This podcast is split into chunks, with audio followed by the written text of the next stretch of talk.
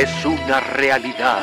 El ser humano ha dejado de ver la televisión para llegar a plataformas más cercanas, sin imaginar que en lo que consumen se esconde una sustancia letal, tan adictiva que los hace perder horas de sueño. Cuidado, porque si consumes una plataforma de streaming, ya eres parte de ellos. Los streameadores. Con la terrible participación de Ricardo Verástegui y Freddy Galleta. E invitados casi importantes. Ya llegan los streameadores. Iniciamos los streameadores número 70. Hemos llegado a 70 ¡Wow! podcasts en los streameadores. Fuerte el aplauso. ¡Bravo! Gracias. Bienvenidos, bienvenidos a este podcast donde hablamos de las mejores series de streaming, las mejores películas que tienes que ver en cualquier plataforma, dígase Netflix, Disney Plus, HBO Go, Amazon Prime, Blim y demás. Así que bienvenidos, pónganse cómodos. Este es el podcast número 70 y presento a todo el elenco, empezando por mí. Yo soy Freddy Gaitán y presento a mis compañeros que están siempre cerca de nosotros. Está la compañera, la señorita del buen decir, la futura señora, la futura esposa. Ella es la locutora y productora Denise Dena Barragán. Hola, pues episodio número 70, wow, cada día se me hace como que no ha pasado tanto y luego te pones a hacer como un recuento de los años. Ay, En con el el recuento recuento. de los- Bueno, ya, bien señores, calla, ¿verdad? Ya estoy entrando en mi papel, muchachos. Pues un placer acompañarlos, este programa está bastante diverso, bastante entretenido. Diverso es la palabra. Diversa es la Diverso palabra. es la ajá. Palabra. es bastante entretenido. Quédate para que lo escuches completito y nos puedes dejar tus comentarios. Así es, a través de las redes sociales. Gracias, Diana Barragán, bienvenida. Y también está el señor productor de los datos curiosos, el editor de este episodio y de estos episodios de los streameadores, el que se encarga siempre de atender a todas las mujeres arriba de 70, porque justamente es el 70 podcast y, ella, él, pues ahora chiste sí rehusado, complace. chiste rehusado. Chiste rehusado. no lo Está, acepto. Es- está dentro del congelador y lo sacamos para descongelarlo y comerlo. Y justamente es Juan Carlos Mendiola quien nos acompaña en este espacio.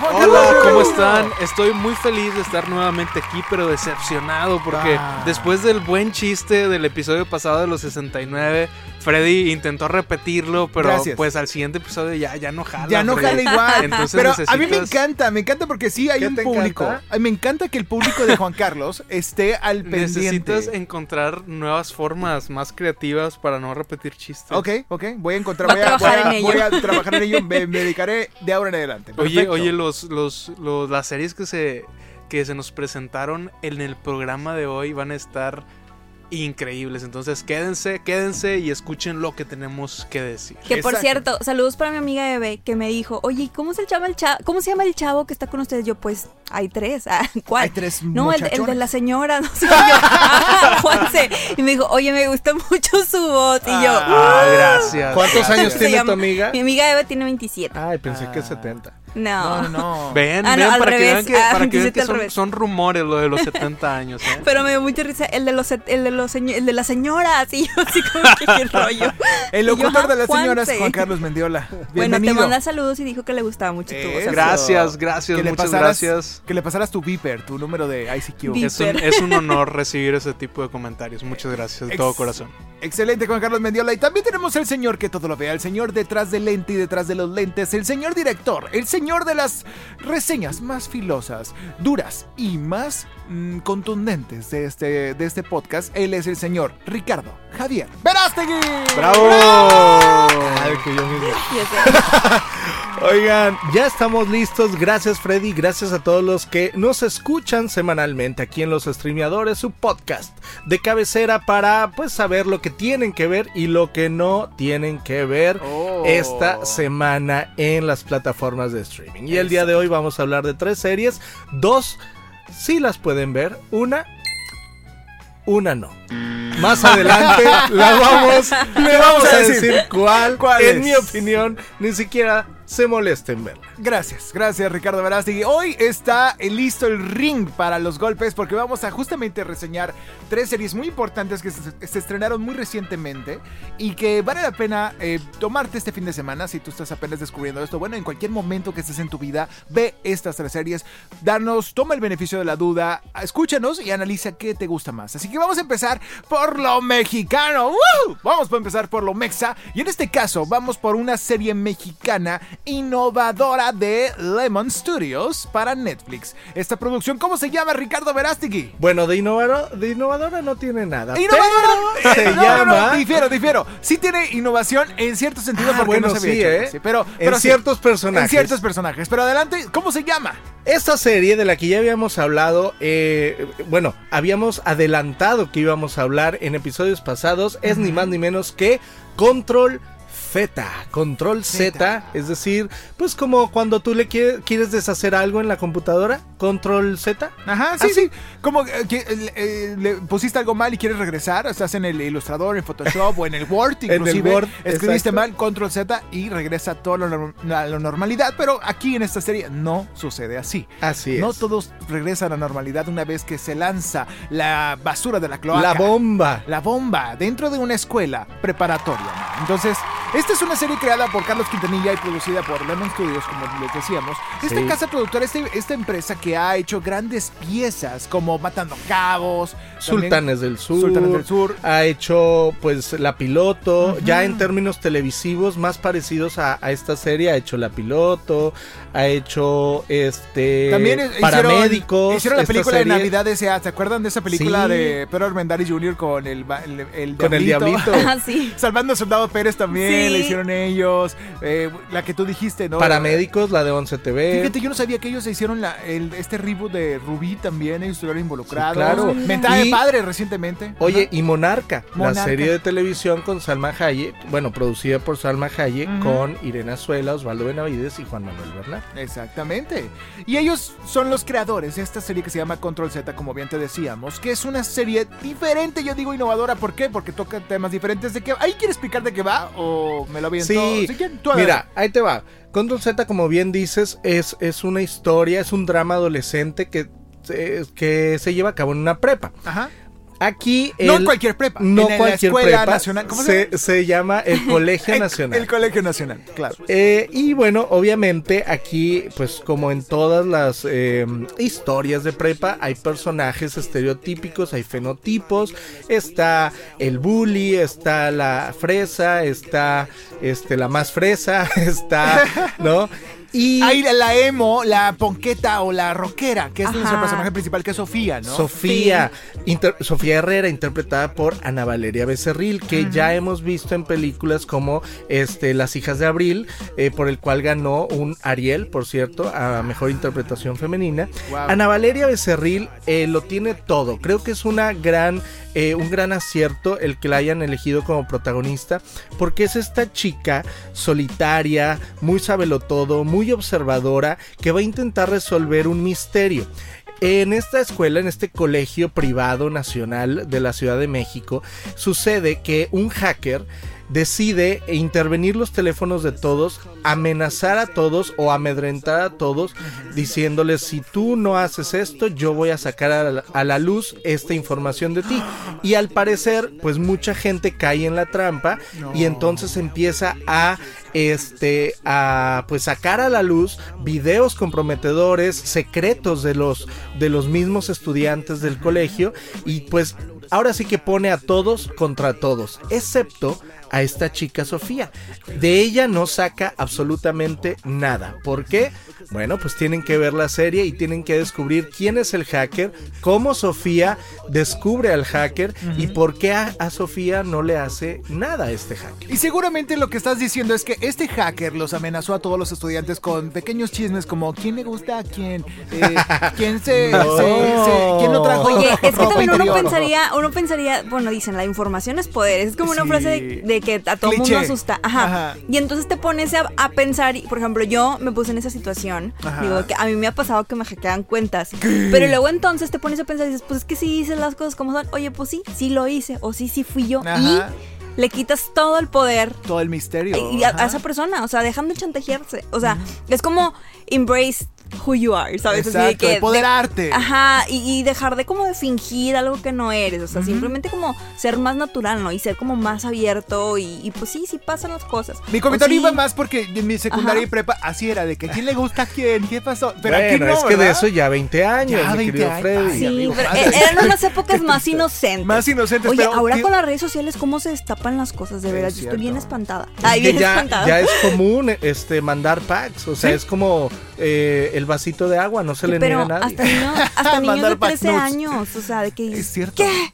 Es algo muy peligroso que están Sí. viviendo Ajá. efectivamente las generaciones pues actuales que están en prepa, los centennials y demás eh, eh, generaciones que vienen en camino. Ya es muy normal, ya es muy común ver este tipo de pues de packs o de, o, o de O de amenazas sucesos, o de, de amenazas, sucesos claro. de, amedran- de amedrentaciones. Cyberbullying. Cyberbullying. Es un cyberbullying y la verdad esta serie sí retrata un poquito acerca de eso, del impacto que causa. Y bueno, ¿qué tan impacto no causa que el primer, el primer video revelado Ajá. este se trata ni más ni menos de la revelación de un personaje que en la serie es como la más popular, la chica más La fresa, más guapa. la más guapa la que anda con el chico más popular también Exacto. y de pronto se revela que es una chica trans. ¿Qué?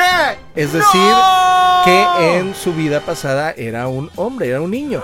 Y este personaje interpretado por Zion Moreno, este eh, chico, ahora chica eh, eh, trans en la vida real, eh, es, lo hace eh, muy bien. Sí. Creo que eh, eh, hay, hay un acierto en, en- en todos los personajes. Eh, hay algunos que se nota que sí tienen mucho más experiencia, la verdad, que otros.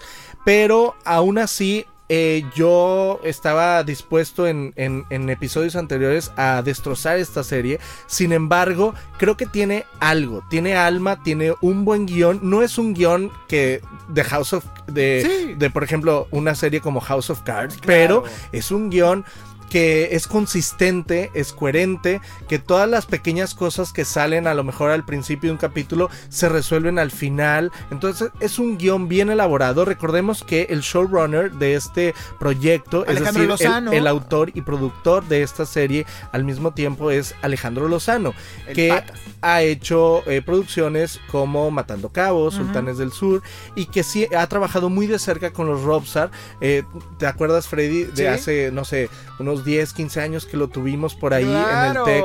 Lo invitamos y ellos eran muy, muy unidos, trabajaban muy a gusto juntos y, y creo que este proyecto, aunque es muy actual, em- eh, ahora sí que en ocasiones se siente un poquito como de hace 10 años. Sí. Tú lo mencionabas fuera del aire, ¿no? Sí. Que, que se Sí, siente lo un mencionamos. poquito la música y lo mencionamos también en radio, ¿no? En radio lo mencionamos, que justamente todo, eh, el- tanto la ropa como la música, todo se siente como si se hubiera mejor estrenado esta serie en 2005-2006. Hubiera afinado muy bien, pero claro, sin redes sociales, porque en ese tiempo no había, pero realmente sí está un poquito mm, eh, atrasada en muchos términos. Pues ¿no? a lo mejor así sucedió. A lo mejor Sí. la empezaron a escribir, la empezó a Y escribir Alex hace, hace 15, 10 años. Exacto. Y la ha tenido por ahí enlatada o se tardó mucho en salir. Habrá que preguntarle, habrá que entrevistar a Alejandro. Hay que buscarlo. Este, ojalá, ojalá sí se dé esa entrevista. Pero eh, yo lo, yo lo vi bien, o sea, me sorprendió. A mí Eh, al me final de cuentas, ¿eh? ¿verdad que sí, Dena? Sí. Al final de cuentas, muchos la. bueno, la fotografía está, está básica, pero al final de cuentas funciona. Funciona. Digo, eh, es mejor que muchas producciones. Sí, Sí, sí, es, mejor, que, muchas. producciones como El Club, por ejemplo, de Argos para Netflix. Esa no la vi, pero... ¿No la viste? No, no, no. Y creo que tiene un lenguaje y una naturalidad mucho mejor. O sea, es bien difícil, sobre todo para estos chicos como Michael Ronda, Jenkins Sí. Steven, eh, Luis Curiel, Samantha Cuña o Macarena García.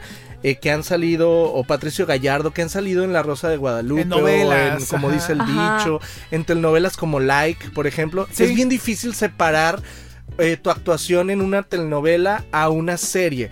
Y ellos lo logran y lo logran muy bien. Creo que están, están muy bien formados, lo hacen bien. Obviamente, te digo, no es tampoco este la gran serie de, ¿no? O sea, no Sí, es Fíjate que siento que conforme pasaron los capítulos, fueron mejorando. O sea, como que se fueron Sí. sintiendo más a gusto Los con diálogos el papel, están ¿no? bien empatados. Me gusta mucho cuando el, diálogo es corrido, no hay dudas, está listo. Exacto. Obviamente la edición ayuda bastante. Claro. Pero- Ayuda mucho y también la edición es muy grunge, ¿te Sí. acuerdas? Es muy noventera, dos milera, Sí. eso, eso, y- pero al mismo tiempo son temas muy actuales, por eso decimos que a lo mejor estaba como enlatada, a lo mejor en la mente de, Ale- de Alejandro o en, en, en- por ahí en, en Lemon, pero creo Pero que lo no por hacen muy eso, bien. no por eso se deja de, de disfrutar, ¿no? Es un nicho Sí. muy especial. Obviamente nuestra protagonista es este arquetipo que a lo mejor ya no existe hoy en, en las prepas, Y ¿no? muchos no la van a conocer. Este perfil del punk. Tú eres ponqueta, ¿no? De- Este puede ser, me Era gustaba mucho rockera, era rock. rockera. Ujú. Yo te imagino así a, lo- a los 15, 16 años, así rockerilla, escuchando Limp Bizkit. Si era de las raritas de la prepa, de Eh, cuenta. esa- es- eh, me explico, pero ahorita ya ves vas a cualquier prepa y no vas a ver ese tipo de perfiles. Entonces es algo muy diferente. Ahora, la trama, como bien mencionamos, está muy bien llevada. A mí me gustaron los giros de personajes. Hay personajes, con uno como Luis Curiel, que es este joven tímido que, que lo bulean demasiado. Qué, qué gran buen actuación actor, de ese ¿eh? personaje. Qué Sí. gran actuación. Hay momentos muy tristes, hay momentos muy fuertes que se viven con él. Claro, lo que sí también es que así con lo bueno que está en est- esta serie, también hay cosas muy malas, como por ejemplo lo, em, ¿cómo te dices? Lo falso que se ve el sistema de poder dentro de una preparatoria. Ah, Aquí, claro. en esta Claro que prepa, no es así. tiene los peores y los más débiles funcionarios de una preparatoria. Sí, no hay Sí, autoridad terrible. en esa prepa. ¿Qué tal? ¿Qué, qué El me director cuentas del director? O sea, lo o sea, mande con el director, o sea, no, no, no. Y aparte es como que, no, es que tienes un muy mal récord. Y es como, oye, o sea, no te lo dice así el director, ¿eh? O sea, Exacto. ni, ni de ¿Dónde chiste está Ernesto La Guardia de Amigos por siempre para poder funcionar. Es como una de esas, ¿Eh? es como una de esas prepas del gueto que salen en estas películas gringas. Sí, de en que donde soy tu amigo. son ¿no? asesinos y, y matan a sus compañeros y los maestros es como que ah otro otro menos y Como en la parodia de Jamie Lee Curtis en, en Scream Queens, ¿no había Scream Queens? Bueno, eh, había una, una decana que era Jamie Lee Curtis y, y lo hacía también igual, así como en esa actitud que dice Juan Carlos. Como Rodri- eh, que en este caso Rodrigo Cachero interpreta al director Sí. Quintanilla, creo que se Por llama. ejemplo, Exacto, la escena más irreal del mundo es cuando, bueno, hay una situación ahí con el, el bullying, el bully y el que es bulleado. Y, y, o sea, en vez de que, ¿sabes que Oye, pueden presentar cargos, o sea, sí, ¿sabes? O sea, pudiste haberlo matado, no sé. O sea, es algo big deal. O sea, ellos están como platicando, no, es que lo retó y pues mi hijo no es ningún... Y yo, ay, no va. Está- ¿Cómo actúas? Es o sea, irreal, no es puedes irreal. actuar de esa manera en la vida Pelea real. más Exacto. irreal yo no había visto desde la pelea de los fresas y los nacos en Amarte Duele. Igualitita. Es, haz de cuenta Oye. que la, re- la refritearon. Por eso te digo, a ver, sí es una buena serie, pero tampoco es élite o skins. O sea, Exacto. es una serie de juvenil, Ajá. tipo, ahora sí que, eh, que me recuerdas a Marte Duele, sí tiene Sí, muchas sí, cositas de Muchas, ¿verdad? Amarte Duele. muchas de Amarte Sí, es Duele. cierto. Pero efectivamente, creo que combina muy bien eh, lo que siempre se ha vivido en cualquier eh, Sí. generación de preparatoria con lo actual, que son las redes sociales, el ciberbullying y... Las eh, drogas también en un cierto momento. Sí, las las drogas. drogas Y la venta tema- de drogas. Bueno, el tema trans, Sí. el tema de la pues, salida gay también. la por supuesto. corrupción. Ah, sí, claro. Este, por ahí hay varios personajes corruptos, un niño rico, la otro- depresión y la ansiedad un, también. un hijo de un Sí. futbolista, la Sí. depresión, la soledad, la ansiedad, el duelo, este trata pues temas juveniles. es el pero- combo perfecto juvenil. Fíjate, comentarios que me dieron mucha risa de mi centennial en A ver. casa, que vio la serie conmigo y al Ajá. principio, o sea, va ahí con las actuaciones, no sé qué, y de repente me dice, no manches, son los memes de la Rosa de Guadalupe. Ah. Mucha risa. O sea, ¿sabes? Conocen ahora los personajes Por o los de memes. incluso de películas de antaño. Ah, mira, es la película del meme, cosas Como, así. como en la serie de Ana que, que le dicen de que, ah, eres la del meme. Sí. Y le dicen a Ana de la reguera. O sea, literal, así de meme. que fue como que, no manches, son los memes de la Rosa de Guadalupe. O sea, ¿Sabes sí. que El otro día estaba viendo con él y con mi esposa en la peli de Scoop, Ajá. la nueva versión de Scooby-Doo, y aparece en una de esas el perro pulgoso de- del, del malo de los autos locos. No sé si vieron, ustedes. Vieron ese perro, es No. uno que se ríe. así, Ah, raro. sí, sí, pulgoso. Bueno, ese es, dijo, ah, ese perro es el del meme. Y yo, ¿cómo neta? O sea, tú también eres de esas centennials. Porque ya no reconocen los personajes por los personajes, sino por los memes. Es Exacto. impresionante. Pero bueno, esta serie ya está en Netflix desde hace una semana y algo. Y ya la puedes disfrutar. Son cuántos capítulos, creo que son 10 capítulos. Ocho. No, ocho capítulos. Y esos ocho capítulos, eh, la verdad, vale la pena echárselas. Sí, si no tienen nada mejor que hacer. Como si Exacto. estuvieras en una cuarentena, de cuenta. Es- Yo creo es- que después del 2 te vas a ganchar. Es muy entretenida. La verdad es que estábamos esperando algo peor y la verdad es que rebasó todas las expectativas. Si a usted le gustan dramas como 13 Reasons Why, Rebelde Society, o no, incluso sí. La Rosa de Guadalupe, esta es la serie que tiene que ver. Si eres un joven estudiante de preparatoria, seguramente te encantará esto como al 97% de la gente. Oye, que fue una visto sensación. Fue en, en Twitter, metes control Sí. Z. Ah, claro, control Z porque aparte en Instagram eh, la cuenta arroba guion bajo todos tus secretos es la misma cuenta que utilizan en la serie No. para revelar información. Entonces, tú, si tú te metes a Instagram, fue una gran estrategia de mercadotecnia. Oye, si tú te metes a. Instagram, puedes ver los secretos de los personajes de la serie. Te digo, es algo que ya se ha hecho antes, pero que disfrutas una y otra vez. Y los chicos y los grandes, porque también mi papá estaba súper enganchado, se aventó toda la serie y No. hasta me spoileó, me spoileó el final. Saludos, Pero típico, saludos, típico papá. que te lo spoilea como, como papá. de Sí, que, de que, "Ah, ¿viste lo oye, no me gustó Juanito?" que se muriera Ajá. tal. Y yo, papá, Sin no he visto nada. el final. O sea, Cuero ¿Qué te tu papá. Entonces, bueno, yo creo que a chicos y grandes les va a gustar porque si eres grande seguro te acuerdas de tus, de tus etapas de prepa y si eres joven seguramente estás viviendo eso. Pero Entonces, Oye, pero, pero qué, padre que están, que están haciendo más esto de transmedia. Porque que, que yo creo que desde Matrix, que te- se acuerdan que Matrix también lo aplicaba mucho de ponerlo en videojuegos, ponerlo Sí. en, en sitios web, en cómics. Estaría, estaría bien que las series volvieran a aplicar esta estrategia. Fíjate ¿no? que ha habido Exacto. intentos muy importantes, sobre todo aquí en México, con Telehit y producciones de Monterrey, como la Claro. que salió Logout. ¿Te acuerdas de Logout? Logout, sí. De, de, de Telehit, por supuesto, de este Carlos ay, Eh. Murguía. Carlos Murguía, exactamente. Y es un gran intento, pero no era muy pronto para eso. Era ¿no? muy pronto, exacto, saliera- para eso. Yo creo que hoy... eh, Busquen Logout en YouTube, van a encontrar exacto, muchas cosas. eh, esta, esta es la época adecuada, ¿no? Para esto. Exactamente. Y bueno, llegó el momento de calificar. Y en este momento vamos a darle a la calificación eh, la categoría de Lulus. ¿Por qué? Porque Lulu, el personaje, es el más emblemático de la serie. Lulu es, la, es secre- es la secretaria, es la ¿no? secretaria de la preparatoria, la más inútil y chismosa y útil a la vez, porque Es más la. inútil, pero le da ese, ese sazón, ¿no? Eso es súper telenovela, Sí. tipo Betty la Fea, la versión La de México, sidekick. que salía de ¿Qué que dijo, mija? Este salía Niurka, ¿no? y salía de que hay un chorro, hay- eh, la, la, la pelangocha La y así, así, ¿no? así ese- eh, ese- de ese tipo es el personaje de Lulu, de que toda chismosilla y Toda metichilla, la, la, la secretaria de la prepa de Lulú. Y vamos a calificar con Lulús en este momento. Empiezo yo. Yo le voy a dar 3.9 Lulús de 5. A esta serie me gustó, está interesante, hay que verla, hay momentos cómicos, la tecnología está genial porque hay las animaciones de las redes sociales y todo se ve muy bien como muchas veces no se ve, eso se batalla mucho hoy en día hacer series o producciones donde salgan cosas de las redes en la pantalla al mismo tiempo que el actor y aquí me gusta cómo lo resuelven y yo le doy 3.9 de 5 Lulus. Oh, ¿De Navarragán? Ah. 3.9 de 5 Lulus. Yo creo que también le voy a dar un, un 3.5. Sí, 3.5. Y eso que Tres te gustó, ¿eh? Sí, es que, ¿sabes? No me convencen las actuaciones. Y Ok. aparte, estoy pensando que a lo mejor la temporada 2 no va a ser tan buena como la 1. Es cierto. Por eso le voy a poner un Buen 3.5. Porque comentario. dije, bueno, necesitan. ah, Dejaron la vara alta. Sí. Entonces va- van a Te tener, acabaste las tramas. van a tener que tener una muy buena trama para la 2 para que no se vea tan reciclada de la 1. Y que Y no que le sea pase igual lo de bueno. 13 Reasons Why. Ándale.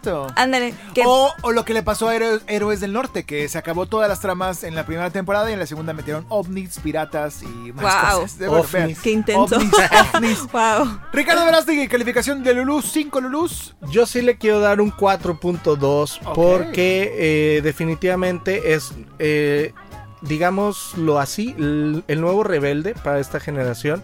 O sea, es una, una Sí. serie que creo que sí va a, a- a marcar.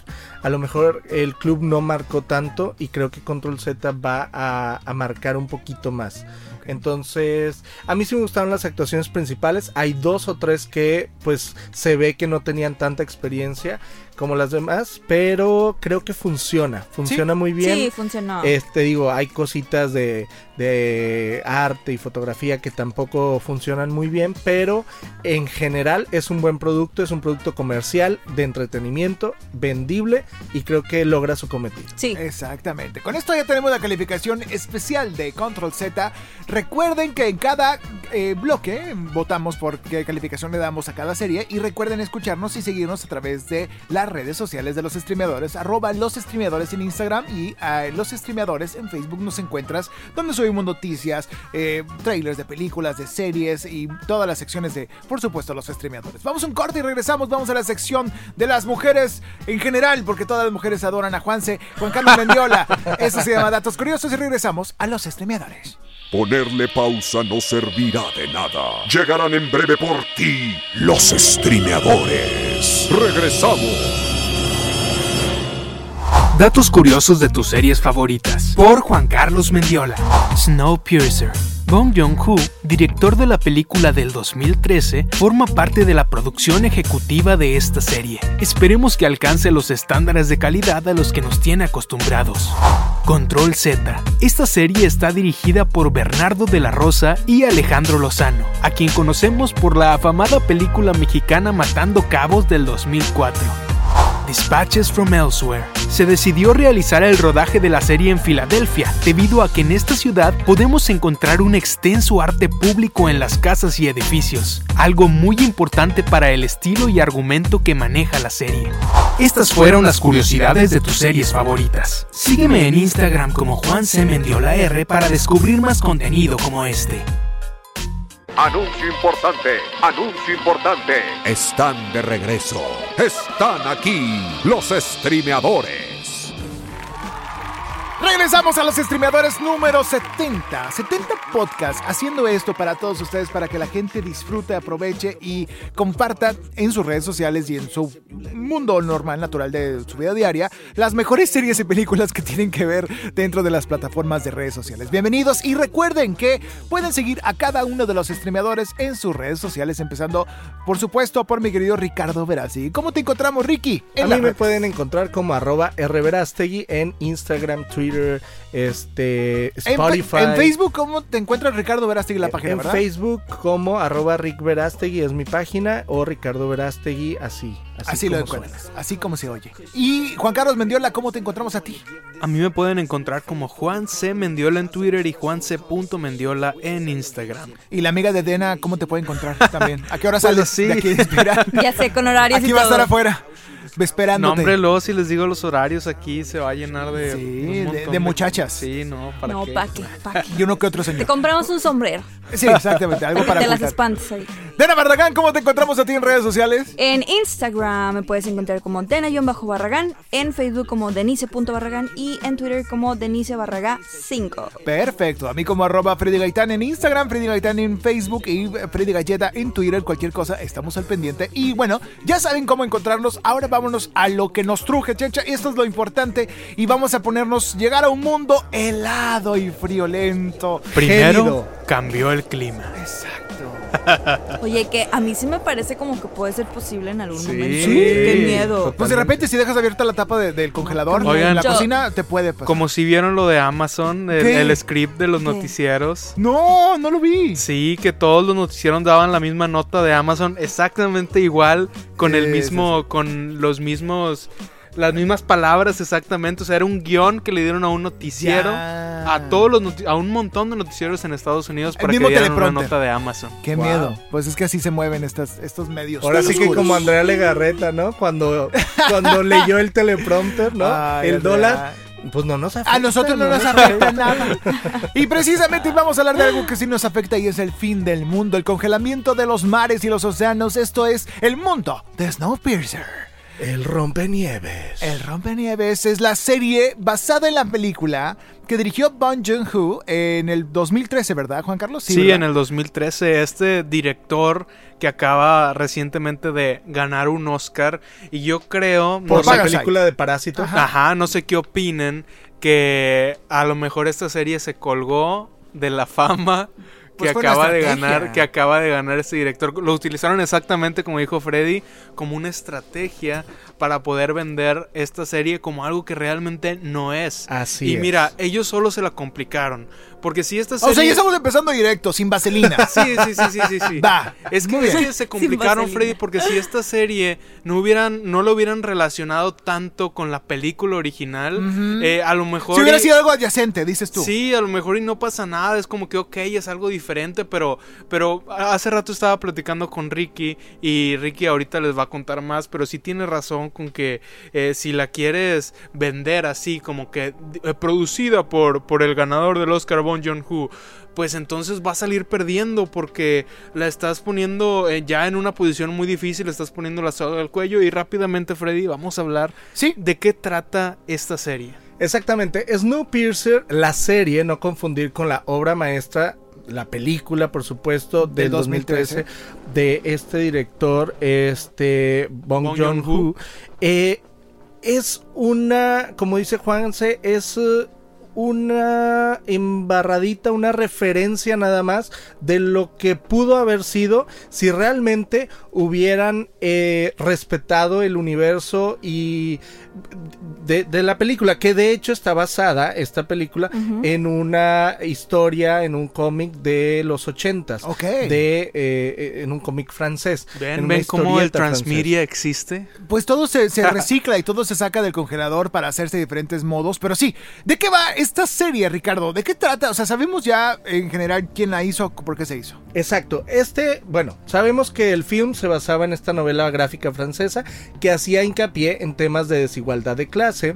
Y en esta, en esta serie, eh, si usted no vio, en primer lugar, si usted no ha visto la película de Snowpiercer, que en español se llama El Expreso del Miedo, si mal Sí, no ya, saben cómo aquí destrozan los títulos a, a diestra y ¿Cómo le siniestra. ponemos? Yo les recomiendo que se vayan a ver la película. Es una joya, sí. es una Totalmente. obra de Primero la película. Y tienen que verla. De verdad, yo les recomiendo mil veces más la película que esta serie. No, esta eso- eso serie sin- de sin qué se dudarlo. trata. Esta serie realmente pasó por muchas manos. Realmente es una serie de TNT que acabó eh, siendo orquestada por el productor de Orphan Black, que es una serie magnífica, es una serie muy buena. Pero eh, el que haya pasado por tantas manos y que obviamente haya comenzado por eh, es- este señor eh, John Hu eh, cediendo los derechos hizo que se tergiversara muchísimo la historia. Es decir, en vez de tener un tren de, de- del futuro que- donde se supone que solo están los los los uh, los que quedan los seres humanos que quedan en la humanidad. Eh, y, y obviamente cada vagón tiene mil y un vagones y cada vagón representa una clase social distinta o, o diferentes servicios digamos en la en la punta están los más ricos y en la cola están los más pobres. De, de, de pasar de eso a lo que vemos en la serie que podemos ver en Netflix, pues es una gran diferencia. ¿Por qué? Porque la serie debió haberse vendido como el CSI de el del expreso De- del arca de Noé del expreso del oriente de O los sea, últimos habitantes. es una mezcla entre el resuelve el, el secreto del asesinato de Agatha Christie con C- CSI Exacto. Miami o CSI Nueva York En vez de enfocarse en la trama que está riquísima. Está ¿Qué, qué- está sucediendo? Sí. Que ahí que el, que el calentamiento global por fin afectó finalmente a la Tierra. Ya no hay nadie, todo se congeló. Hay un solo tren que tiene que mantenerse activo rondando por toda la Tierra. Y en este tren, pues está todas estas clases sociales. Pero ahora sí hay una súper desigualdad porque los pobres están ahí, este, sin nada de comer y están en el último vagón.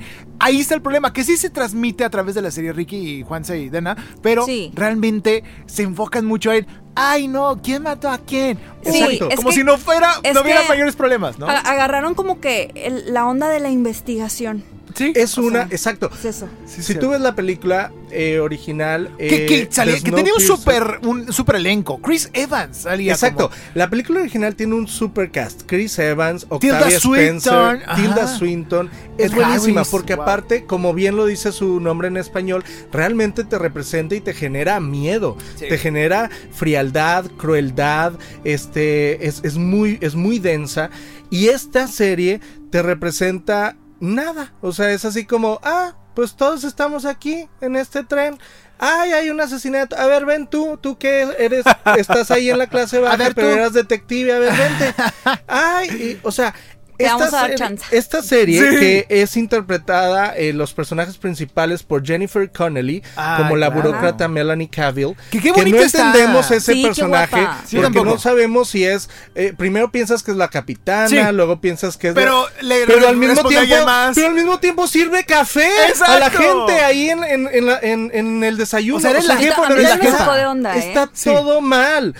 David Dix, que lo hemos visto como protagonista de Hamilton en, Sí. en esta obra eh, eh, de Lin Manuel Miranda, Ajá. eh, que por cierto sale ahí, ¿no? O, o sale Ay, en yo no sé. Dispatches. Sale No, Lin no. Manuel Miranda en algún capítulo, pero Ajá. creo que es de la, de la serie que sigue, que vamos a hablar.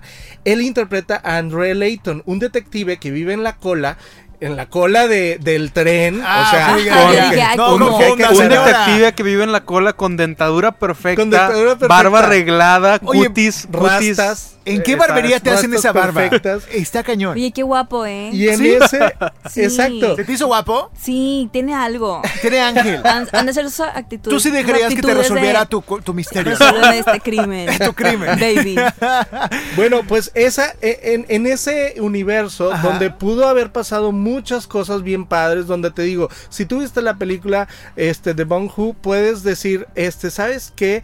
Pueden resolverlo como un, como un, este, ¿qué hubiera pasado después? Sí. de, de, de- Del de- suceso del importante que es suceso el fin final de la película Ajá. o que hubiera pasado en un mundo eh, paralelo este donde sí se ve mucho o muy marcada la diferencia de clases y, y esta lucha por no por el poder sino por la justicia Ajá. pero no aquí en primer lugar, eh, te digo, eh, como eh, el showrunner, ahora sí que el productor Graham Min- Manson, que es este, este em, productor de Orphan Black, Ajá. está a cargo, decidió hacerla una serie policíaca, Sí. detectivesca, eh, tipo de esas que ves en CBS, en, en, en, En en AXN. TNT, en AXN.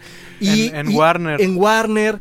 Y, y- y- y esto me da la impresión de que quieren hacer como 10 temporadas Sí. de, de, de, de, De algo que de solamente debió haber, superfluas. debió haber sido una película. Y de Ahora, algo yo que una pudieron duda. haberlo hecho bastante, bastante eh, padre. Porque de, de hecho los efectos visuales y el presupuesto están bien. Está Sí, se ve muy bien. Eh, bueno, hay algunos efectos que hasta rayan en, en lo en lo Hallmarkesco. no, en, No. En, en lo videojueguesco. Ajá, es o sea, eso, están ajá. tan demasiado Irreales. irreales que no se ven naturales. que no se ven naturales. La fotografía también es muy poco natural. Es esta Sí. fotografía de, de comercial de Pantene que dices de que, claro, porque de pronto están estos cubículos que, que son como muy futuristas, Sí. pero después están estos otros vagones que son como muy medievales. Entonces se ve Exacto. como una mala puesta en escena de Oliver Twist, donde todos los pobres, Todo donde Sí. todos los pobres están como, como manchados así nada más de carbón, pero sus ropas son nada más de que perfectas. Están pero- limpias. pero limpias. O tiene la vara perfecta. Y Ahora, luego- yo tengo una duda. Yo tengo una espérame, duda. Ajá. espérame. Y luego van a la hortaliza Ajá. y está, y está bien chiquito, hay como dos árboles ¡Sí! enanos y hay unos tubos de Del De PVC con neón. No, no, no, no, ¿qué no. Está esto? sacadísimo de onda. No tiene relación alguna con Está el futuro. muy raro. Se supone que es un tren súper bien hecho por El la mejor de nuestros humanos. Por el, por el señor Will, este, Wilson, ¿no? Sí. Will- Wilfred. Wilbur. O sea, es, Wilbur. es un tren que no se detiene, punto. Es un tren que no se detiene y que tiene que estar súper La mejor blindado. tecnología del universo. Ajá. Que tiene que estar súper blindado porque en la película de hecho batallan muchísimo para romper una ventana y aquí con un, un pinche iceberg se rompe todo Con un iPhone. y no con un copo de nieve Ajá. y entonces todas las reses que están ahí se congelan Ahí- Y se extingue una y se especie. extin- Y y se extingue la entonces carne. ahí salen con sus con sus este trajes ahora sí y dices cómo si tienen trajes para aguantar el frío ¿Por qué no entonces, ¿por qué salen? no se salen del tren Ay, chingado? no, no, no. A lo mejor, a lo mejor un el desastre. traje, a lo ¿Por mejor no el traje es, es tiempo limitado, ¿no? Es, es A lo mejor puede limitado. ser, ¿eh? Puede Pero ser. es un desastre. Es un desastre. Ahora, mi duda, aquí hay una lucha de clases, una pelea entre ricos, los que están al, al principio del vagón, que tienen meseros y tienen eh, gente que les hace el pedicure, y los de mero al final que no hacen nada y solamente están ahí y ni trabajan y solamente viven y subsisten. ¿Por qué fregados los ricos no los tiran, no los tumban del vagón. O sea, ¿para qué los necesitan? Exactamente. Explíqueme a alguien. Porque en la película sí explican la función que tienen lo- las clases bajas. Ah, Les digo algo, yo pensé que iban a servir de comida. No. Eh, también ¿Sí? puede ser, ¿eh? ¿De canibalismo? Pero Sí. Como No, que, de se te antoja hecho- ahorita, una pierna. Una o sea, de- aliméntalo. que que nos puede servir después. De hecho, Ay, que- ¿Cómo? ¿En De hecho, ya hablando en serio, sí tienes mucha razón en cómo está narrada la serie. Creo que eh, si, si tú ves de nuevo la película de, del 2013, te das cuenta que está perfectamente bien Sustentada. narrada Justificado y también. justificado todo. Es decir, la, si tú cuando ves una serie no tienes por qué saber lo que pasa en la película. Tú eh, cuando llegas a ver una serie nueva te tienen que explicar todo. O sea, por qué el mundo o el universo de esa serie es como es, por qué el personaje tiene coraje, tiene frustración. Todo lo tienes que saber. Y en este primer capítulo, que empieza como Titanic, cuando empiezan todos Ajá. de que a transbordar, de que ¡ah! ¿No? De que todos los pobres y contra los ricos y la- Está. y, y- y dice, está muy padre la acción, va a un ritmo así, acelera- aceleradísimo, pero no te explica nunca por qué, el porqué de las cosas. Y eso es algo que la película lo explica perfectamente bien. Desde el primer minuto tú sabes que eh, hay una, una crueldad, Sí, una una- intención, una injusticia y un motivo, que es lo que hace falta aquí en los personajes de la serie. Los personajes de la serie no tienen una motivación. Ellos están muy bien, son buenos actores, pero no tienen una motivación. No te dicen eh, nunca eh, es hijo de quién y mataron a mi papá y entonces yo tengo que vengarme por esto o yo este no quiero este puesto pero lo estoy haciendo por dinero pero o o sea algo, una motivación que te indique, ok, yo me identifico con este personaje. No te identificas con ningún Pues digo, personaje. también le faltan capítulos. A lo mejor. Sí, pero en el primer capítulo te Sí, sí, tienen sí, que sí, explicar se eso. supone que debe ser eso, ¿no? Pero igual y de repente lo arreglan y lo encaminan un poquito en los capítulos que vienen. Y Porque yo hay creo- que decir que, Hay que decir cada que, semana. que cada semana están sacando capítulos y pues esta serie apenas lleva dos. Entonces sí es, es te, te pongo un 80% de posibilidades de que vaya a resultar en lo que hemos visto en estos dos capítulos, pero puede ser que lo encaminen. Pero te voy a decir una cosa, yo no creo que mejore, ¿eh? En la Yo película, tampoco. que es gloriosa de nuevo, vayan a verla ya, no vean esta serie. En la película te presentan hasta la... ¿Qué será? O sea, los primeros 40 minutos o una hora no te presentan la parte lujosa de, del, No, del tren. exacto, eso lo dejan como misterio. Es un misterio, ¿por qué? Porque tú estás identificado con los pobres, tú estás ahí luchando con ellos. Y en la serie, eh, o sea, es, es Eh. algo más. O sea, es de que, ah, bueno, aquí hay, están los ricos, aquí están los pobres, pero ni siquiera lo hacen bien. Te confunden tanto que no te dicen, esta, así se ve el tren por fuera, esta es la parte rica, esta es la parte pobre, eh, así está distribuido el, el tren. O sea, en algunas partes, el, te- el tren, que debe ser magnífico y glorioso, parece Ajá. el metro de Nueva ¡Sí! York. Y en otras parece de que túneles así de que... Que en "Ay, otras el estoy-". expreso polar con Tom Hanks. Y en otras es el expreso polar, gigante, así. Y dices, a ver, ¿cómo está distribuido este tren? O sea, es chico, es grande, es mediano. Realmente Está no loco. tienes una... Como si Una idea. los mil un vagones lo hubiera diseñado una persona de diferente, ¿no? Así de que- Exactamente. Así. No como cuando juntas, como decían en un episodio pasado, cuando juntas todas la- eh, lo que te tocó de tu parte de la clase del trabajo, ¿no? y lo juntas todo y lo pegas y vas a exponer. haz de Como en las casas que las y eso debe así. ser vital, porque si todo tu serie o universo va a ocurrir en un mismo espacio, debes de conocer perfectamente los lugares del Sí. espacio.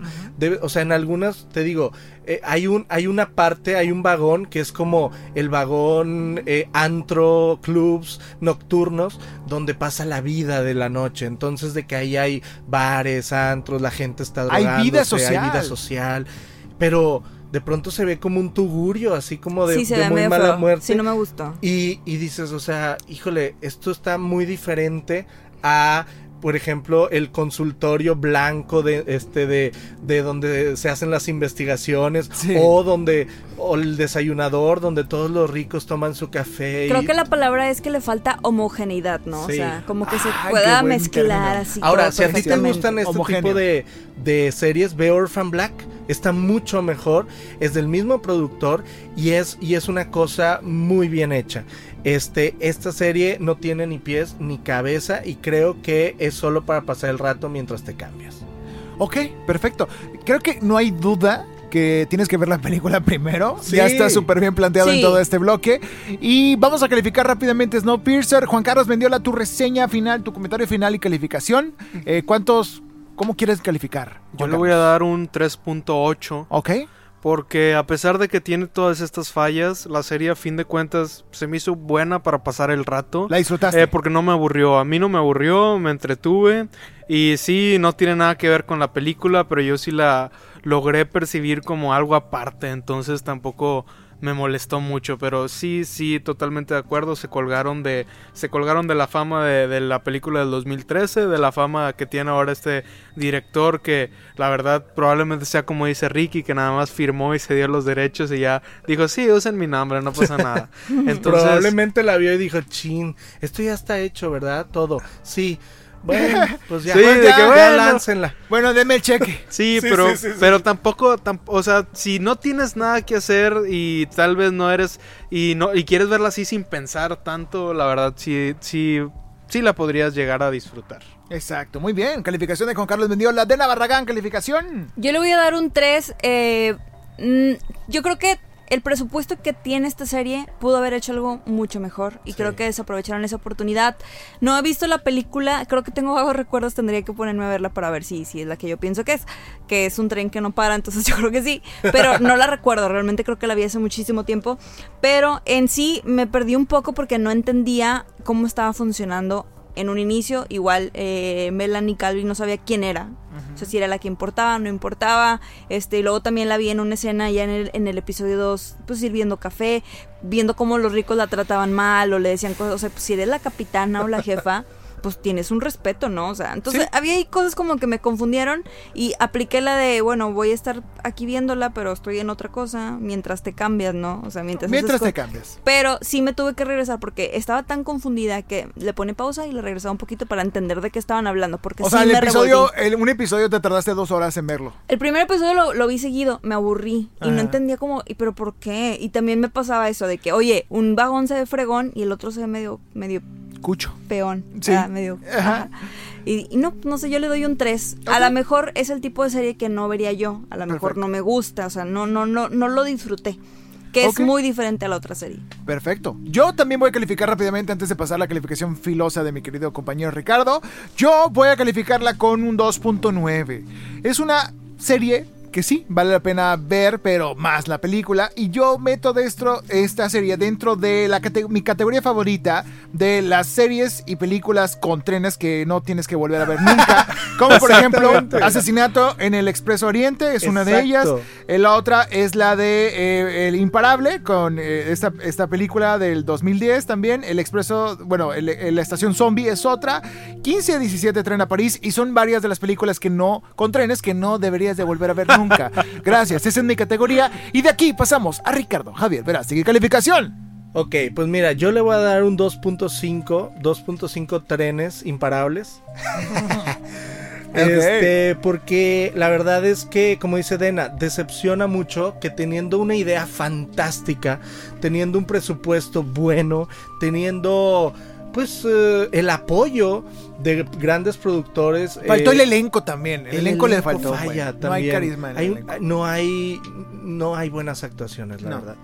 Este, tengas este producto muy Agatha Christie, muy CSI, muy este un poquito de chile de dulce y de manteca y no te expliquen bien a bien realmente este qué o sea, realmente qué es lo que... lo- el, el trasfondo. Se, se fueron muy abajo. Es un fracaso eh, a mi gusto de lo que pudo haber sido una gran, gran, gran serie. Y em, pues sí, yo creo que a pesar de que ya TNT ha renovado la serie para una segunda temporada, me pienso yo que es una serie comercial para ver en Warner, para ver mientras estás en la elíptica, así, así caminando. Pero que si te "Ah, pierdas mira". un detalle no te pasa nada. Porque aparte, una serie donde utilizan el sexo Ajá. tanto para, eh, o sea, para, para vender, es como, híjole, no tienes trama, tienes que estar ahí encuerado, este, para vender, ¿sí me explico? Exacto. digo chin. O sea, Alter Carbon. ándale, Ah, qué gran ándale, pieza. ándale. Alter Carbon es, una gran, es un Ya no gran me ejemplo de acordaba esto. de esa, pero sí. Justamente por eso mismo calificamos de esta manera. Eso fue esta serie de Snowpiercer. Ya saben lo que tienen que ver. Primero la película, después la serie. Y de aquí nos pasamos rápidamente al mundo de Amazon Prime Video. Porque hay una serie que también recientemente se estrenó. Que en Estados Unidos eh, ha sido un suceso, una bomba. A raíz de ciertos eventos que han ocurrido allá desde hace algunos eh, años. Donde, de donde se basa esta serie, ¿no? Esta serie se llama... ¿Cómo se llama en inglés, Ricky? Esta serie se llama Dispatches from Elsewhere. Y en español se llama Historias de otro lugar. de otro ¿cierto? lugar. Y es una serie creada y Oye, buen- protagonizada buena por... traducción, Es una buena traducción. Sí, Por muy directa. Es una serie creada por Jason Segel. Si usted vio How I Met Your Mother, eh, esta serie de Him en el 2009-2010, bueno, se acordará de este personaje que es el Marshmallow, el, el- el Marshall, que es el grandote, el amigo grandote de Ted, de, de Ted Mosby. Y justamente ese actor es Jason Segel, que lo hemos visto en muchas películas, siempre con el relief cómico, siempre chistoso, siempre divertido, siempre el bobote. Y aquí llega para hacer esta pieza que creó y protagonizó que se llama Dispatches from Elsewhere, que de verdad a mí me sorprendió. Sí, a mí también, ¿eh? Me sorprendió cañón. Qué no me lo esperaba. trabajo. Yo no me lo- yo, yo dije, güey, sale este güey, va a ser de risa, ya la quiero ver, me voy a reír. Y no me reí en Es- ningún momento. Es una Me- serie me movió. poco común. Es una serie poco común. Sí. De, es una te- eh, eh, a este tipo de series les llaman series de antología. Es una serie dramática con tintes cómicos, claro está. Pero es una serie difícil de categorizar. Por eso mismo, desde que la venden, eh, es difícil de presupuestar. Yo me imagino, porque tiene grandes actores, tiene actores de renombre como Sally Field, ganadora Wow. del Oscar, como Rupert E. Grant, también eh, eh, nominado al Oscar. Richard E. E. Grant. Richard E. Grant, perdón.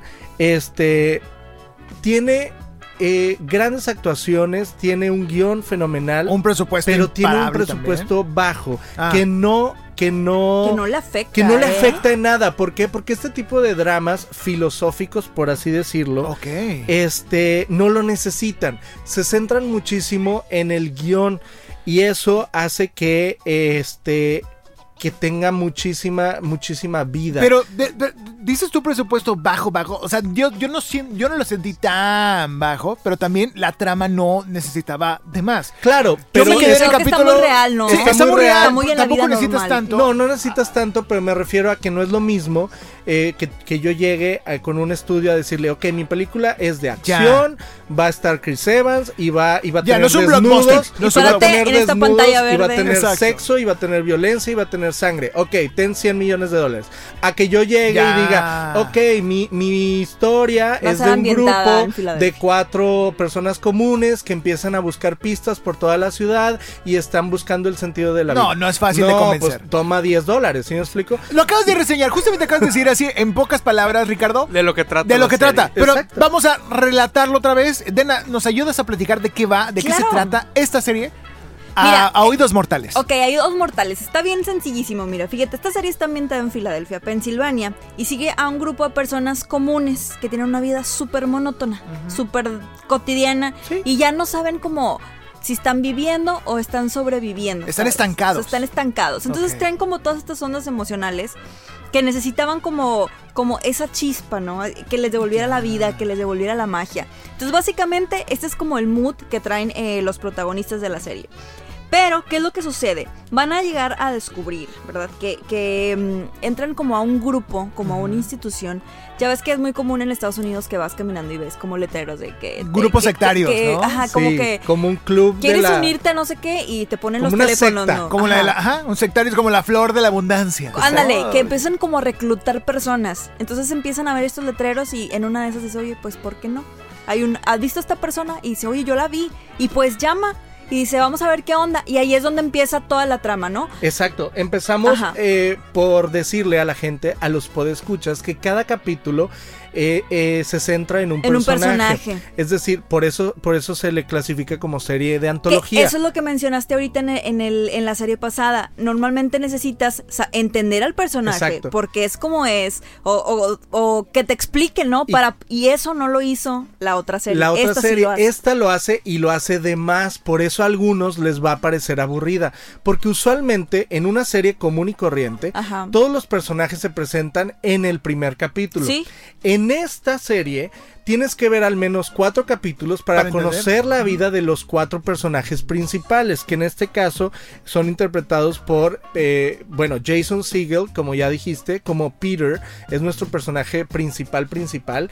Peter es este, este, pues chico de treinta y tantos años, asalariado, que eh, trabaja en una compañía tipo Spotify, este, ¿no? Y Que se la pasa catalogando canciones y Sí. acomodándolas y ni siquiera son sus canciones favoritas porque él está tan estancado es, que ni es siquiera... Data Analyze. Exacto. ¿no? Exacto. Y luego está André Benjamin como Fred. Win- Bueno, des- el segundo capítulo es, es, es de Simone. Simona, ¿no? me que es una chava Que es una chica trans, hablando Sí. de chicas trans, Ajá. es una chica trans interpretada por Eve Lindley. que si la hace- ves en español, tú no sabes, o bueno, fue mi impresión, yo no sabía que era una chica trans. Yo Exacto, la vi porque- doblada el primer Porque el doblaje en español es, es eh, eh, lo hace una mujer y lo hace eh, muy femenino. Nunca, nunca te das cuenta que tiene este rasgo un poco más masculino hasta que, si no la ves, si no la ves en su idioma original, hasta que obviamente llegas a su capítulo y ves que está en una marcha gay y ves que está como que muy conflictuada por su identidad. Pero, ¿sabes? Es tan natural su personaje, Sí. y tan natural su actuación, y tan de la vida real, que tú no, no sientes que sea una persona trans. O sea, yo creo que es así como debe de ser. Sí, totalmente. O sea, ya. Lo ilustraron bastante bien para la gente que, que a lo mejor no estamos tan introducidos eh, dentro del tema de, de LGTB, LGBT, perdón. Este, pues también es algo diferente, pero no es disruptivo en ningún momento. Es ya natural y aceptado como debe ser. Y a mí me sorprendió bastante y dije, wow, eh, qué bonito. Exacto. Luego vemos a eh, Janice Foster, este personaje interpretado por la gran Sally Field, que eh, pues la recordamos en películas. Como la mamá de Forrest Gump, como la abuelita, Claro. como la, la tía May de, de Spider-Man. O sea, es, eh, su personaje no me encantó. A Es, la típica señora dulce, este que ya Sensible. vivió, que tuvo toda una vida con su esposo, Sí. feliz y que ahorita está, este, Que su marido está en coma, sí, está en el su hospital. esposo está en coma y de pronto pues, Pues eh, da con la trama, ¿no? quiere, ajá, se dio cuenta que nunca vivió, nunca vivió su vida como eh, su Como vida de- quería individual. Ajá. Y por último tenemos a Fredwin, que es este Que también no lo entiendo. André Benjamin, ¿no? André Benjamin, que eh, se parece mucho a un amigo que tenemos, este, ¿A quién? ¿A quién? que es este chico, Yo ahí me quedé. que es este chico afroamericano Ajá.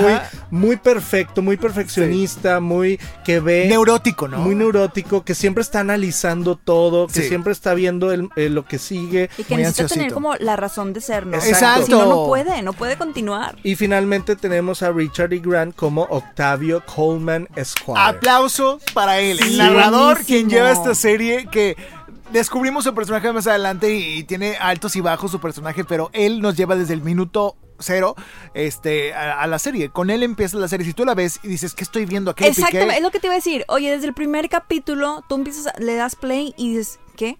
O sea, de ¿Qué que es "Ah, esto? ahora que tengo tu atención y dices, ¿what? O sea, ¿qué Está, está, pasando? curiosísimo. Es no, un todo gran, el primer capítulo vas a estar sacado de onda. Sí. Entonces, te recomiendo que lo veas hasta el final, porque hasta el final del primer capítulo vas a saber de qué se trata toda la serie. Es una, Exactamente. es una serie de paciencia y resistencia. ¿Y de qué se trata la serie? Pues Ajá. como lo decíamos, si a ti te gustan series eh, pues de, de pensar, de Sí. filosofar, De reflexionar. de reflexionar, esta serie es para ti porque eh, nuestro personaje eh, de, mm, de Peter. Jason Segel, de Peter, descubre, como dice Dena, estas eh, pegostes, estos eh, afiches que están en los postes, eh, pues eh, cada uno ofreciéndole algo, Ajá. algo diferente, algo diferente en su Hasta que vida. uno le llamó la atención. Como leer la mente con delfines, Ajá. como comunicarte de modo más efectivo. Y me encantó cómo se imagina todo. Me Sí, encantó. sí. Uno le llama la atención, este, y entonces decide ir a este lugar.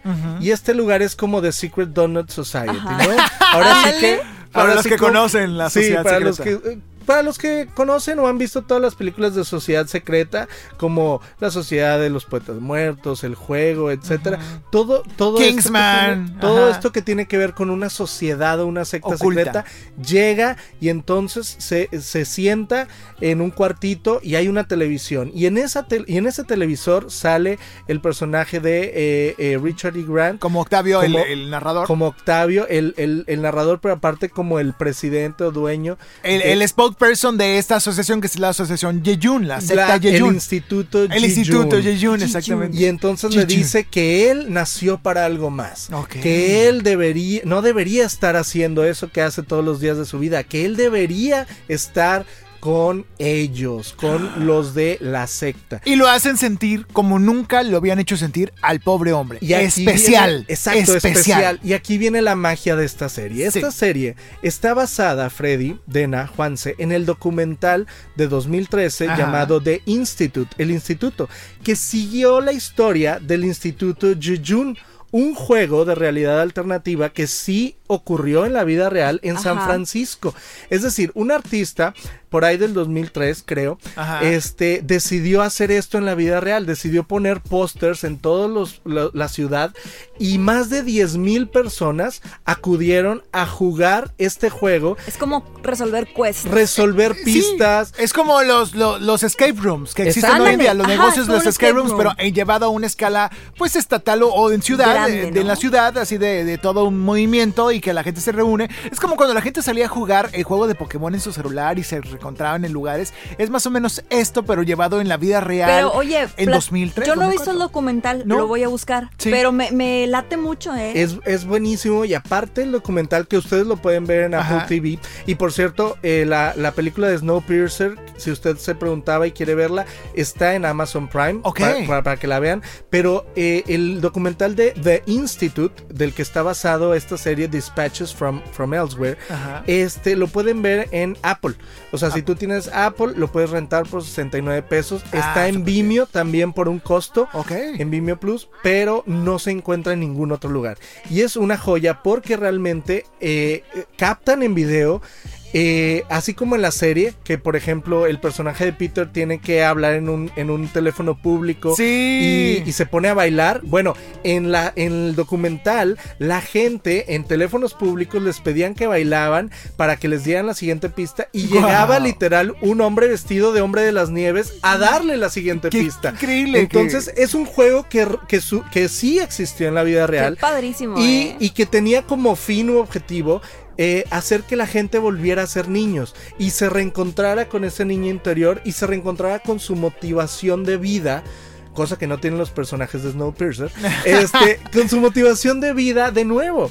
Y entonces yo creo que esta serie creada por Jason Segel lo hace muy bien. Pero aquí viene el secreto detrás de Dispatches from Elsewhere. El productor. El productor de esta serie es uno de los productores más, eh, bueno, de mis preferidos. Yo quisiese ser como él. Todo Ajá. mundo en Hollywood quiere ser como él. El productor de esta serie es ni más ni menos que Scott Rudin. Uno de los pocos productores que tienen un Oscar, un Grammy, Wow. un Tony y un Emmy. No. ¿Por qué? Porque él, ahí nada más, él solo ha hecho películas eh, como The Truman Show, que tienen Ah, muchísimo que ver con esta serie. O, eh, eh, por ejemplo, No Country for Old Men, que, Wow. eh, eh, por la que ganó el Oscar.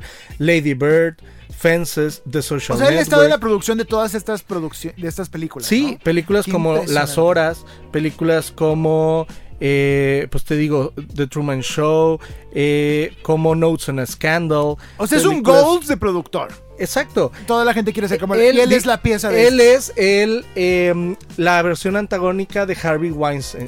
Sí. La- o Sí, sea, la- la- lo ellos, dos, ¿no? ellos dos son los productores más famosos de Sí. Hollywood. Y él se ha centrado mucho en películas de este tipo, que tienen que ver, bueno, él eh, hizo Ex Máquina también, él hizo Captain Phillips, Moonrise Kingdom. Si a usted le gusta eh, las películas tipo mm, de Michelle Gondry, de eh, Christopher Nolan en sus primeras versiones, eh, Él tuvo es- que ver. esta película, exacto, y esta película tiene todo, toda esa receta que a, usted, serie. Que a usted le gusta. Es decir, drama interno, filosofía, pensarle, comedia ligera. Exactamente. Ahora a lo que vamos también directamente. Tienes que saber, si quieres ver Dispatches from Elsewhere, tienes que saber que es una serie de paciencia y resistencia. Sí. No cualquiera la va a cachar en el primer capítulo, ni, ni siquiera en los primeros seis capítulos de 10. Está muy difícil. Tienes que tener paciencia y amor a esta producción porque si no, no te va a encantar. Juan Carlos, ¿cuál fue tu experiencia viendo esta serie? Ok, mira, fue, fue difícil ver esta serie y, y la verdad es, tienes que ponerle mucha atención y hay ciertos detalles, no sé si han jugado eh, videojuegos como Bioshock o como Fallout, Eh, si conocen el estilo de arte de estos videojuegos que es Art Nouveau, eh, yo creo que están como que en- co- como ca- Ah, claro, caricaturizados. porque tiene esta Sí. carica- es- eh, pedazos animados bastante bien justificados. me gustan. No como el inicio, Y también, y no como el también, y inicio. Eso es algo muy importante que tenemos que resaltar porque le da, le da un cierto toque artístico a la serie eh, y si jugamos estos, estos, estos videojuegos nosotros nos podemos identificar con estas cosas.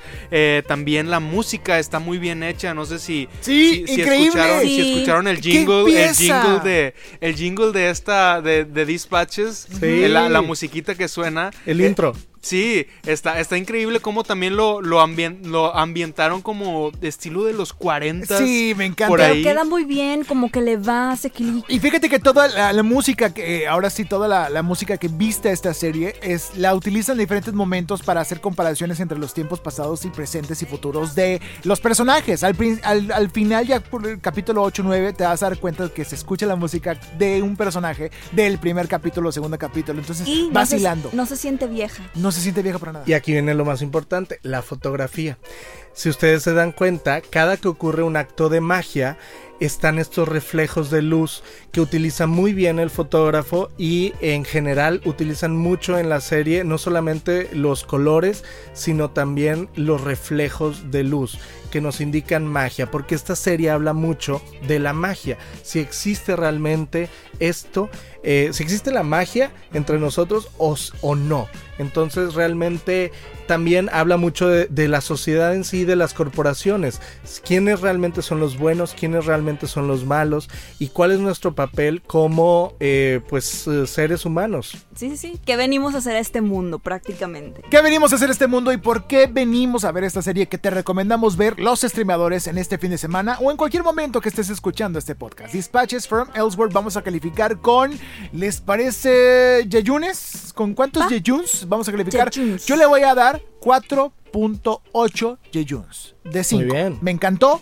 Está fantástica, pero sí pierden a mucha gente porque no cualquiera está dispuesto a aventarse todo esto sin saber más información. Entonces, ahí perdieron, yo creo que mucha Concuerdo. gente que a lo mejor no está lista. Dena, Barragán. Yo le doy 4.5. También me, me gustó muchísimo la producción. Me gustó mucho cómo meten las animaciones, la Mm. música. Eh, me gustaron los guiones y, y los intros. Me encantan Sí. los intros. O sea, Cada los uno es diferente. actores, wow, blow mind. Así, me- todo me encantó. Pero sí. No es para cualquier persona. Si eres una persona que le gustan como las series rápidas, que se desarrollan rápidas y oye, no, pues explícame qué, ya, qué onda. No, esta serie no es para ti. Pero en lo personal, a mí me gustó, me quedé en el capítulo 4, los vi todos seguidos.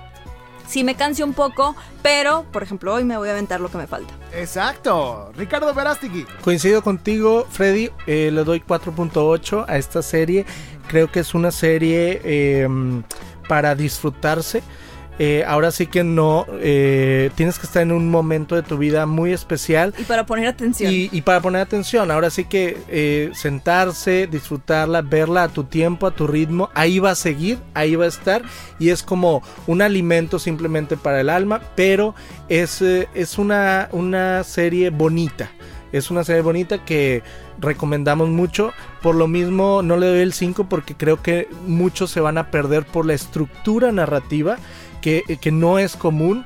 Pero a muchos otros les va a encantar por cómo está narrada y cómo está diseñada. Y un aplauso para el personaje de Simón. Estoy tan aplauso. enamorada Qué de ese personaje. Tan enamorada y tan Sí. natural y tan bonita y tan romántica. o sea. Sí. Simón la- nos llamó la atención. Ahora sí que Simón, Simón, loco. como Simón, diría loco. en la película Ya no estoy aquí, que vamos que a tener que reseñar ya la salió, próxima ya hay salió que en verla para reseñarla. La serie que no querías ver sobre Monterrey ya está en Netflix. Se Exacto. llama Ya estoy. Ya aquí. no estoy Ya aquí. no estoy aquí.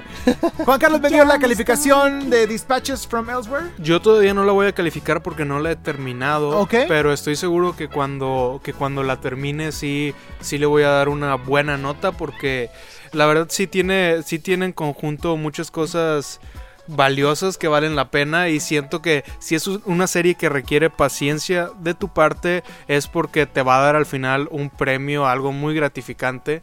Entonces vale la pena verla. Voy a esperarme a terminar los capítulos y luego ya decidiré qué calificación ponerle. Excelente, Juan Carlos Mendiola. Con esto terminamos un episodio más de Los Streameadores. Gracias. Ricardo Verástegui, ¿dónde te seguimos? Recuérdale a la gente. Eh, me pueden seguir en arroba rverastegui en todos los medios sociales.